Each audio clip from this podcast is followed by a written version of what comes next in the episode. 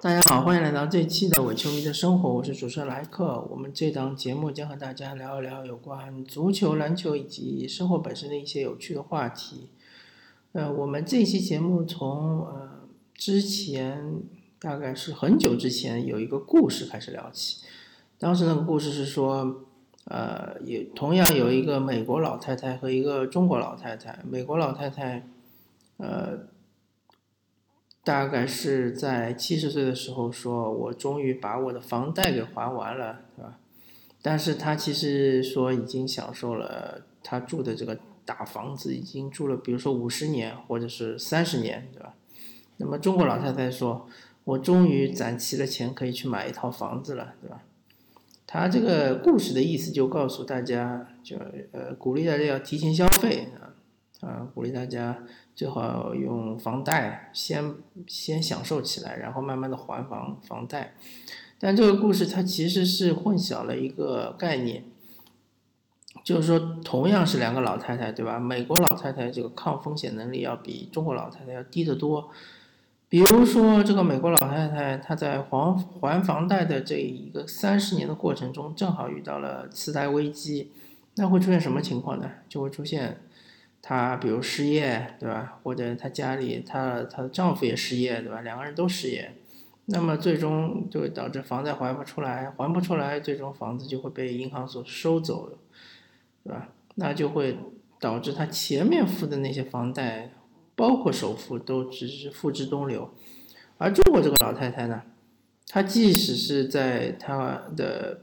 这个十年或者二十年前遇到了一次金融危机或者什么危机，对吧？导致生活变得困难，财务上变得紧张，但他至少有他积蓄，对吧？他的积蓄可能是原来是用来买房子的，那么他可以这个流动性很好，可以拿出来先先呃用一用，对吧？先嗯先弥补一下自己的这个财务上的一些问题。呃，或者说，甚至于遇到一些，比如说家人，呃，遇到重病，对吧？呃，得了重病之后怎么办呢？如果这个美国老太太她可能实在没有办法借不到钱的情况下，她只能就是把房子给抵押出去对吧。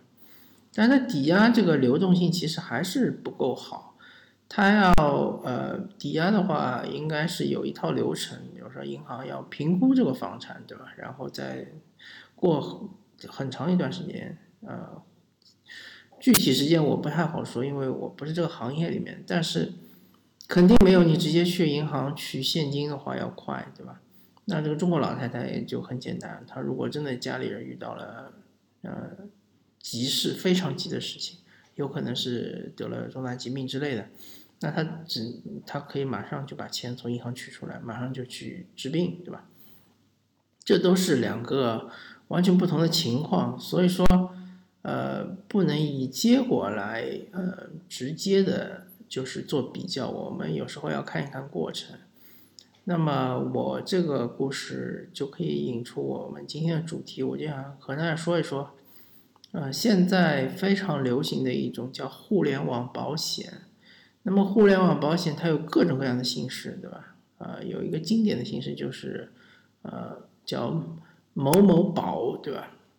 某某保，它号称自己不是保险，但是它的形态其实就是一种保险，啊，而且它制作的方式，我不知道它的费率啊，费率就是说，呃，大家要付的钱啊，然后赔赔付的金额啊，这些是不是经过了一个精算师对他们进行的一些呃产品的设计啊？我不太清楚。我也不知道这个某某宝，它公司是不是拥有这个保险牌照。那么像这种不正规的，我其实呃在这里就不想多说。呃，我们说一些比较正规的，呃，比如说有些平台会卖中国人保的产品啊，或者是啊太平洋保险的产品啊，或者是平安保险的产品啊，对吧？这这几家公司都是国内特别大的上市的保险公司，以公司的形态来说，他们是非常正规的。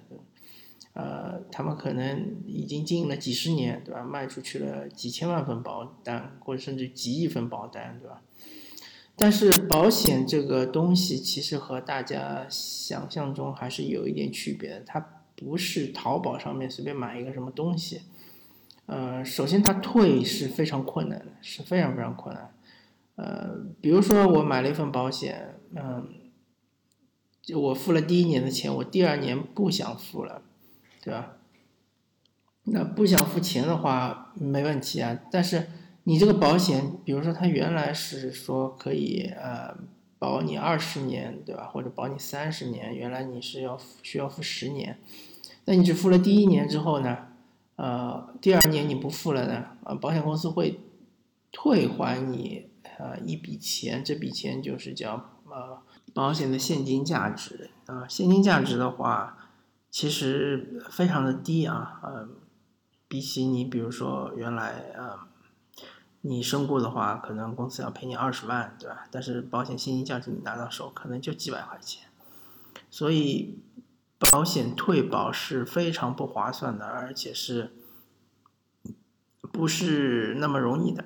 嗯，当然就是说，不是说呃你不想买了，嗯，不是那么容易。我的意思是说，你呃退保了之后，你的损失是非常大的，对吧？这是第一点。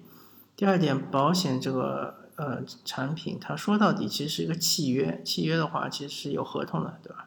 这点呃，可能有的人不知道，但有的人知道，对吧？保险都是有合同的，就是你这个保险，你买保险的这个人，以及呃你保障的这个人，有可能呃有有的时候是同一个人，对吧？那么和保险公司之间是签订了一个合同，这个合同一般来说都是一个格式合同。格式合同就是说，呃，有点像是你去银行买理财产品，对吧？呃，银行理财产品它也是有合同的。呃，但是估计呢，大多数人是不会看这个合同的。大家关心的只是收益率啊，呃，或者是一些呃，就是比较简单的一些内容，对吧？但保险它，呃，也是和银行理财产品差不多，是一种格式合同。格式合同的特点就是说，对于甲方是比较有利的，对于乙方来说是相对来说不那么有利。乙方就是你买保险的一个个人，对吧？那么，所以说一般来说，呃，在这种情况下，法律规定就是说，甲方一定要向乙方解释清楚这个合同到底是什么内容，对吧？你有哪些权益，你有哪些义务，对吧？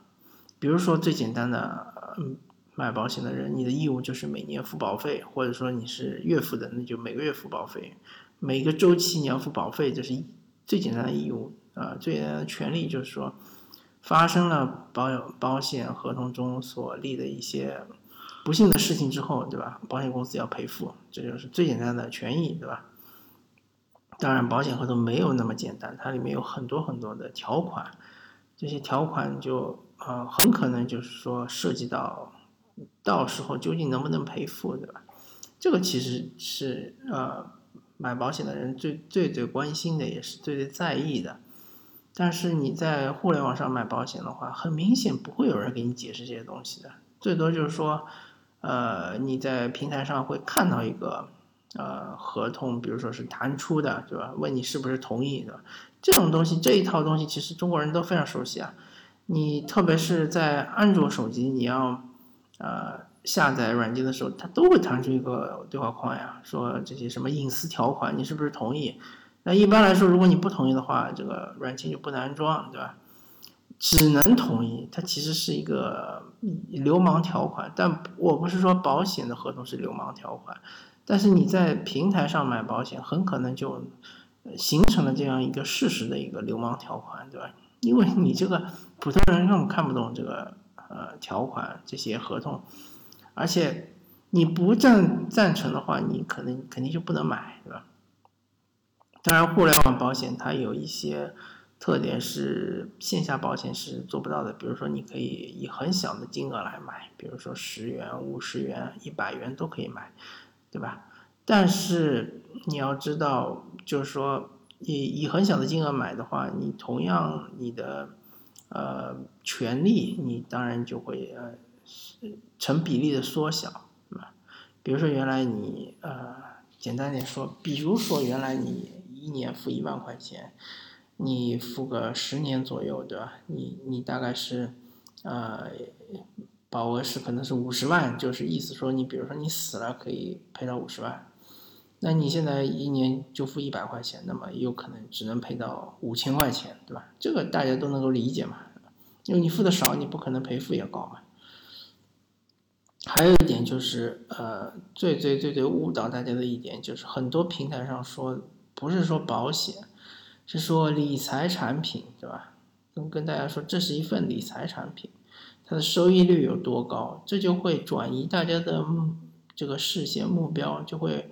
认为这个东西我看重它的是收益率，而不是这个保障，对吧？但明明它其实是一份保险，呃，大家看吧。如果说像是这种，呃，这这很简单，你看是如果是保险公司提供的所谓理财产品，它肯定是一份保险，只不过就是说它有理财的这个功能，对吧？这个是其实是中国比较是比较有中国特色的这种呃保险产品，因为中国人。他不太接受说是我花钱去买一个保障，而我什么都看不到，对吧？比如说，呃，我花了十块钱，我保障我一年，如果我死了的话，可以赔，比如说一万块钱，对吧？但是我这一年好好的活着，没死，那这十块钱不就没了嘛，对吧？那中国人是不认可的，认为我这个十块钱是白白扔掉的，所以说，呃，保险公司就会设计出很多的产品，它是。一方面是说保障你的身故会给你呃一笔赔偿，另外一方面呢就是说如果你没有身故，到了一定的年限啊会给你返回你的呃钱，对吧？但其实这个东西都是精算师算好的嘛，精算师大家知道这这种职业，他一般是呃大学里面就是学精算专业的都是非常聪明的人，对吧？而且非常难学。而且他也有可能是硕士毕业、博士毕业啊，对吧？学了很多年，所以这个东西我们普通老百姓是算不过保险公司的。他肯定是从你的呃原来的一部分，就是保障里面抽取一部分作为收益返还给你的，所以你是不可能占到便宜的，呃，赚到便宜的。那么这个同样来说，像是互联网保险平台，互联网平台上卖的保险。他就更注重于这一方面了，对吧？他就会更注重于所谓的呃返还的这个利益，它其实就是一个收益率嘛。他会跟你强调这是一个理财产品，收益率非常高，对吧？同样，同时还对你有一种保障的功能，对吧？但其实保险的本质就是保障，呃，如果不是保障的话，你为什么要买保险呢？你为什么不直接去买理财产品呢？对吧？像理财产品这种有有有，当然也有这个风险特别高的，收益也特别高的，也有风险比较低的，收益也比较低的，对吧？理财产品有那么多种，你为什么不选呢？你为什么要选保险呢？保险它其实就是一种锁定收益的一种方式嘛，或者一种对冲机制。呃，举个极端的例子啊，比如说你是一个很富有的人，对吧？巨有钱。但是你你知道你这个生意有风险，对吧？很有可能突然之间就赔的一分一文不值的，甚至于可能说呃游走于这个法律的边缘，对吧？灰色地带，那你可能就需要给自己投一份比较重的保险，比如说是呃千万级别的，对吧？然后还有就是返还的这种呃。这就是有有有一定的返还，对吧？没有返还也无所谓，因为你买了这个千万级别的保险之后呢，呃，一旦比如说你生意败落了，或者说你甚至于锒铛入狱了，对吧？呃，法院对于你的这种追追偿啊，不涉及到保单的，就是不涉及到你买的保险产品，保险产品是完全豁免的。那么最。最后就会呃有一个比较好的结果，就是说你可能已经身无分文了，对吧？在你身上还有一个巨额保单，这个保单的话，呃，一方面来说，比如说呃你实在是呃由于这个心力交瘁啊不幸逝世，那你对你的孩子，对于你的家庭来说是留下来一份保障，对吧？这是一方面。第二方面来说，你啊身体还挺好的。那你可以拿这个保单去呃抵押，知道吧？可以呃拿去给保险公司做抵押，然后呃从保险公司呃来就是我呃等于是问保险公司借钱，知道吧？可以问保险公司借钱，啊，当然是有利息的，不是没有利息的，但是这个利息相对来说是比较低的啊，可能和银行的这个贷款利率差不太多。那这样的话，其实就可以保障你的生生活的水平嘛，对吧？所以说，呃，这个是一个极端的例子啊，这个极端例子就告诉我们，保险是可以锁定你的收益的，呃，不至于说因为你做了太多高风险的事情，导致你变得一贫如洗，对吧？这就是阻止或者防止这种事情的发生。呃，说了这么多，我的意思就是说，希望大家如果真的想要买保险的话，还是去了解一下线下的保险公司。当然，线下保险公司也有它的呃比较麻烦的一点，就是它的保险代理人会缠着你不放，对吧？因为他们呃有很强的这种敬业精神嘛，对吧？经常会打电话骚扰你，这个也没办法，对吧？啊，这是一种不太好的生态，啊，这就是我们整个保险市场，包括的整个保险的这种呃形象啊比较坍塌的一一点，对吧？呃，这其实我个人嗯一直认为，我们其实呃中国的保险行业已经发展了那么多年，几十年了，他没有好好的去找这种。营销团队来把整个这个行业的形象给，呃，搞得好一点，对吧？嗯，搞得大家更认可一点，其实，在国外，特别是欧美发达地区，保险代理人是一个还是比较受尊重的一个职业，也不太会说是去盯着别人的，也不太会说是，呃，像是这种嗯，做这种陌生拜访这种比较粗鲁的这种行为，不太会的。他一般就是。在那个呃机构里面，然后等着别人上门去咨询保险的这种事宜吧。所以说，虽然说呃网上可能你买保险比较方便，对吧？呃，也不会有人骚扰你，但是网上这个呃平台上的保险非常的不靠谱。不是说保险产品不靠谱，是你本身对于保险的这种呃理解，对吧？嗯。你对于保险的理解，包括你对于保险的期望，可能是错配的，导致你可能买错了产品。当然，你买错了产品之后，最后呃发现赔付不到的话，你肯定会说保险都是骗人的啊。这个啊，我也能理解大家的一种心情。但是如果你去线下的话呢，就会发现代理人就会一直盯着你，问你什么时候买啊？啊，我这里有个很好的产品啊，不对，不再向你推啊。但至少。呃，线下的话，呃，你可以找到一个靠谱的代理人，对吧？他可以给你解释清楚这个产品的这条款是怎么样子的，有哪些情况是赔付不到的，对吧？这个就是呃，可以给你详细的给你呃，让你理解这个条款是怎么样子的，啊，不至于说最终啊。或者说，最终发生一些呃不愉快的事情，赔付不到的事情概率会下降很多。或者你甚至于，我觉得你可以去多找几家保险公司去了解一下，对吧？像你这种情况，应该买哪种产品？